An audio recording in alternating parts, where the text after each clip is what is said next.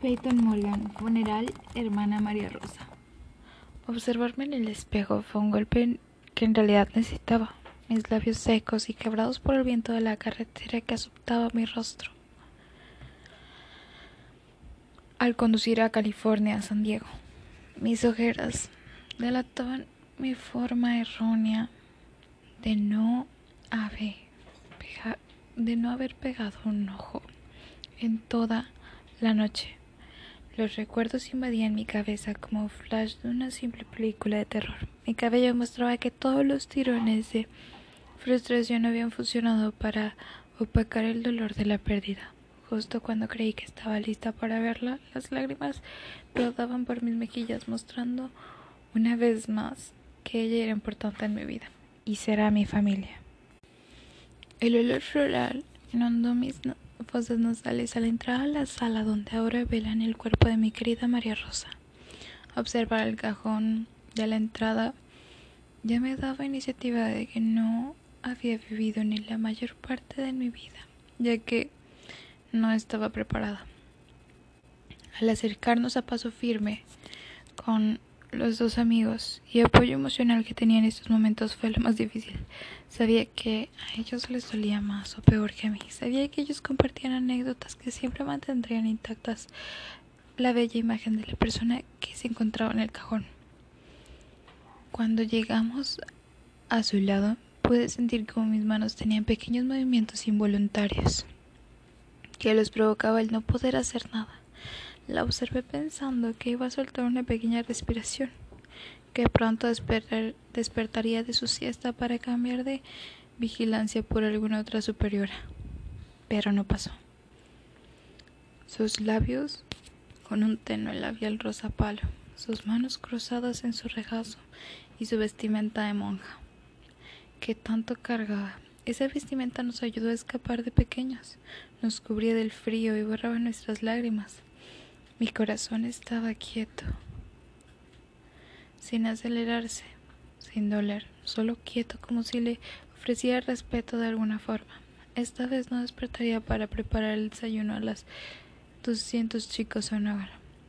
No iba a ir a vigilar la noche para que no huyéramos.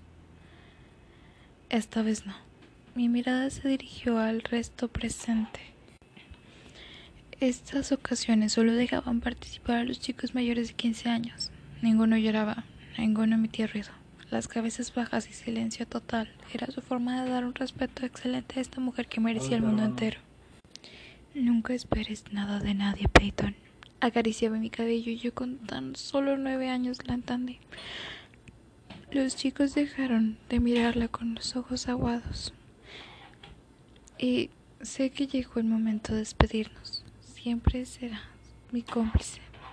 Tom susurró. Siempre serás mi apoyo emocional. Adam lo, lo imitó. Él había conocido a María Rosa de grande, pero ella lo ayudó con su familia y con él mismo. Siempre vas a ser mi ejemplo. Y no te voy a fallar.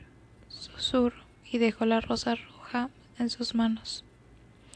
El frío invierno se acerca. El viento de otoño está desapareciendo, dando la entrada al clima húmedo melancólico y lleno de sentimientos. Me acomodo en una banca del parque justo en la banca donde conocimos a Adam unos años atrás. El árbol que me cubría se movía al compás de la suave y helada viento. Las hojas ya eran pocas, el pasto era abundante como si prepararan para abrigar la tierra cuando cogía la nieve. Sabía que él iba a llegar.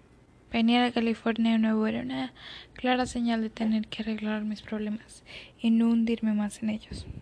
Se sientan en el pequeño espacio que tiene la banca al lado mío, sin decir palabra, solo las respiraciones, el viento, el dolor, el olor a humedad natural.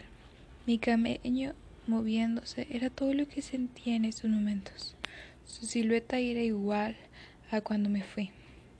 Su imponente cuerpo no era fácil de evitar, pero no lo miré directamente. Todo por el rabillo de mis ojos. Perdón.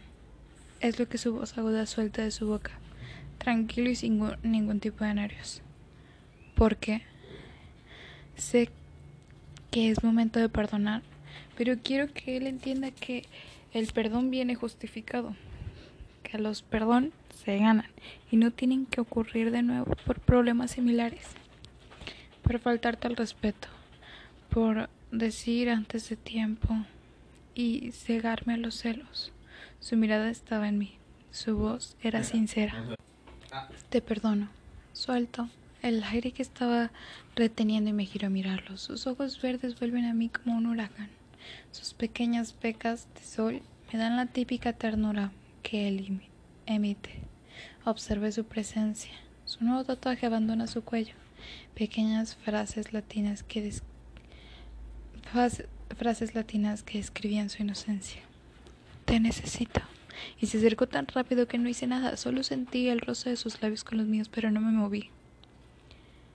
Solo estaba dando un pequeño beso significativo, lleno de sentimientos y sinceridad. Mis ojos estaban abiertos, sin emitir movimiento alguno. Sus sentidos se alarmaron y se alejaron bruscamente. Su boca pedía disculpas que estaban de más. Tranquilo, suelto una risa tranquila. Perdón, repitió. Solo no quiero que alguien ocupe mi lugar, que tus sentimientos hacia mí se vayan o te enamores de alguien más. Su voz sale firme pero con sutileza. ¿Por qué tan posesivo? Cuestionó de una manera divertida. Lo siento, no quise sonar obsesivo y posesivo. La inocencia era parte de sus expresiones. Demasiada inocencia para ti. Olivia, la desaparecida, volvió. Al menos podría haber dicho, me perteneces Morgan Payton, pero el niño es un bebé. No entiendo la forma inexplicable en la que me atraes, siendo inocente, suelto sin pensar.